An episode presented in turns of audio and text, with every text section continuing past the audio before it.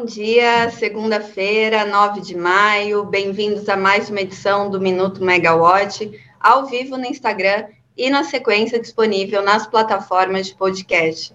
Eu sou a Natália Bezutti, jornalista da Megawatt, e como o Rodrigo Polito, dono dessa cadeira aqui do Minuto, gosta de falar, segunda-feira é dia da gente relembrar o que aconteceu de mais importante na última semana e também falar da agenda da semana, dessa semana. Bom, por isso, hoje a gente vai comentar um pouco sobre a previsão de uma nova alta nos combustíveis no Brasil. Também tem reunião é, do senador, do presidente do Senado, Rodrigo Pacheco, com secretários estaduais para tratar de ICMS nos combustíveis. Também tem uma pauta da reunião da ANEL bem repleta. É, audiência na Câmara na, na quinta-feira para tratar do reajuste da, da tarifa da Enel Ceará, além do, do anúncio ontem do G7 sobre importação de petróleo russo e também calendário de balanços das empresas para essa semana. Bom, vamos começar porque está bem longa a nossa, a nossa pauta para hoje e vamos começar pelo preço dos combustíveis. De acordo com a Associação Brasileira dos Importadores de Combustíveis, a ABICOM, a última divulgação dela foi em 27 de abril, a defasagem do preço do diesel praticado pela Petrobras em relação ao mercado internacional alcançou 25%. O último reajuste que a Petrobras fez no diesel foi no dia 11 de março, portanto, há mais de 50 dias. Durante teleconferência de resultados na última semana, o presidente da Petrobras, o José Mauro Coelho, chegou a falar que tem segurado o reajuste nos combustíveis, mas que ele deverá ocorrer muito em breve, né? Que não dá para segurar muito tempo. Isso porque a empresa não vai se desviar da, na, da prática de preços de mercado, né? Que é uma condição necessária de geração de riqueza para a companhia e também para a sociedade. Vamos lembrar que do lucro da Petrobras, uma boa parte vai para a União. Bom, a, petroleira obteve um lucro de 44,5 bilhões no primeiro trimestre de 2022, e esse lucro, né, nos últimos trimestres, essa sequência de lucros, é muito criticada pelo presidente da República, Jair Bolsonaro, antes mesmo da petroleira divulgar o seu resultado. Na quinta-feira, durante uma das suas lives semanais, né, sempre às quintas, o presidente Jair Bolsonaro criticou a Petrobras pelos reajustes, disse que o país pode quebrar e também é, que a empresa parece não se importar com a sociedade, né? Dado o período de crise econômica que muitos países estão passando no momento. Ainda falando de combustíveis, a pedido do ministro Paulo Guedes, o presidente do Senado, Rodrigo Pacheco, se reúne nessa semana com secretários é, estaduais para tratar do ICMS dos combustíveis. Segundo Guedes, a forma como os estados estão tratando essa questão, né, o ICMS monofásico, sancionado em 14 de março pelo presidente Jair Bolsonaro, não está sendo eficiente para reduzir o preço na bomba de combustível. Vamos relembrar que, de acordo com o texto, a incidência ocorre uma única vez né, do ICMS sobre os combustíveis, inclusive importados, com base em uma tarifa, é, em uma alíquota fixa única por volume comercializado em todo o país. Além disso, concede isenção do PIS, PASEF e da COFINS em 2002, 2022 sobre todos os combustíveis.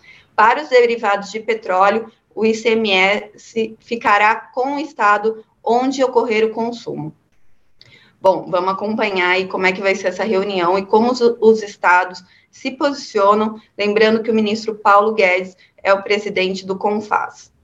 Domingo também foi dia de notícia, notícia do G7, que é o grupo dos países mais desenvolvidos do mundo, e formado por França, Alemanha, Canadá, Itália, Japão, Reino Unido e Estados Unidos. Eles se comprometeram a proibir ou eliminar gradualmente as importações do petróleo russo. A gente tem ouvido isso, né, desde o início da guerra, mas agora, como a guerra não tem não, não chega a um fim, não é, está tendo uma possibilidade de acordo para o fim da guerra, os países também se, é, se posicionaram nesse domingo, que é um dia emblemático para a Europa, né? Do, de quando venceram a Alemanha. É, a Alemanha, né, no período nazi, nazista. Então, para a Rússia, agora, segunda-feira, hoje, mas foi um, um, momento importante e eles se reuniram por teleconferência é, com o presidente da Ucrânia, Volodymyr Zelensky, é, é a terceira tele, teleconferência do ano, e a União Europeia ela tem tentado banir, né, ela tem tentado buscar um acordo com os países membros para banir de uma vez a importação de petróleo russo. É, primeiro, ela tentou, ela colocou como plano e uma meta né, até 2035, depois foi para 2030, e agora ela tenta acelerar isso é, de uma forma mais eficaz. No entanto, o, o bloco ele tem é, enfrentado uma resistência para aprovar um novo pacote de sanção é, direcionado ao petróleo, principalmente da Hungria, é, República Tcheca, Tcheca e Eslováquia, que eles falam que precisam assegurar o abastecimento suficiente ali de petróleo. Bom, nessa semana, os países da União Europeia continuam buscando um acordo so, sobre o tema, e também a gente precisa lembrar que na última semana, petroleiras é, europeias reportaram impactos significantes nos seus resultados é, trimestrais, muito influenciados pela guerra da, da Rússia na Ucrânia, inclusive até a Vestas, né, que é fabricante de aerogeradores, também foi impactada e se você quiser acessar, você pode olhar tanto a linha do tempo, que está logo na nossa home de notícias, ou também é, procurar ali em notícias e nas categorias resultados e empresas que tem todos esses pontos. E já que falamos de resultados, a agenda de divulgação também dessa semana está bem extensa. A gente tem a Lupar amanhã, é, a maioria desses resultados é após o fechamento do mercado, né? Então é após as 18. Então tem a Lupar. Na terça-feira, na quarta-feira, tem Copel Equatorial Light. Na quinta, Aeres, Energisa, CPFL, Eneva, Vibra e Enalta. Na sexta, ainda tem Raizen, Cosan, Semig, Renova Energia e a Auren, né? Que é a antiga CESP. E amanhã a gente também tem uma agenda bem cheia para a reunião de diretoria da ANEL, com abertura de três consultas públicas, é, duas delas de leilão. Então, a gente tem um leilão de dezembro de transmissão, é a proposta de abertura de consulta pública. O leilão ele vai tratar de projetos com instalações localizadas no Espírito Santo, Maranhão, Minas Gerais, Pará, Rio de Janeiro, Rondônia, Rio Grande do Sul e São Paulo.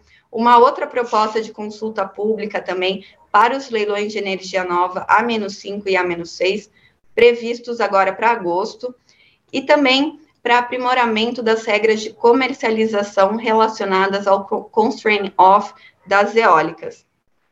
Uma outra pauta também muito interessante é o resultado da consulta pública para aprimoramento da alteração de aplicação de regra para geradoras que participaram de leilões de energia. Além disso, tem questão de descontratação de energia, de girar o Santo Antônio, outros requerimentos administrativos também. A pauta está bem extensa, mas a gente vai ficar ligado, vai ficar acompanhando tudo aqui na Megawatt e vocês vão acompanhar as notícias conforme elas forem sendo deliberadas pela diretoria. Bom, na quinta-feira, a Comissão de Minas e Energia da Câmara dos Deputados promove audiência pública para discutir o reajuste nas tarifas de energia elétrica autorizados pela ANEL é, da Enel Ceará. Foram convidados para a audiência a diretora Elisa Bassos e um representante da distribuidora. O autor do requerimento, o deputado Danilo Forte, disse estar preocupado com o reajuste e ele pede explicações sobre os parâmetros utilizados para aprovar o, o novo valor. É, vale recordar também, na última semana, esse assunto deu muito que falar, porque o plenário da Câmara aprovou requerimento de urgência é, para suspender o reajuste da Enel Ceará e acabou abrindo possibilidade da inclusão de outros reajustes é, já deliberados em 2022, inclusive é, um outro requerimento que não tinha sido aprovado é, da, das tarifas da Light também foi apensado ao projeto. Então, é, esse assunto ainda está sendo muito discutido, né? Hoje a gente ainda viu muitas matérias sobre o tema.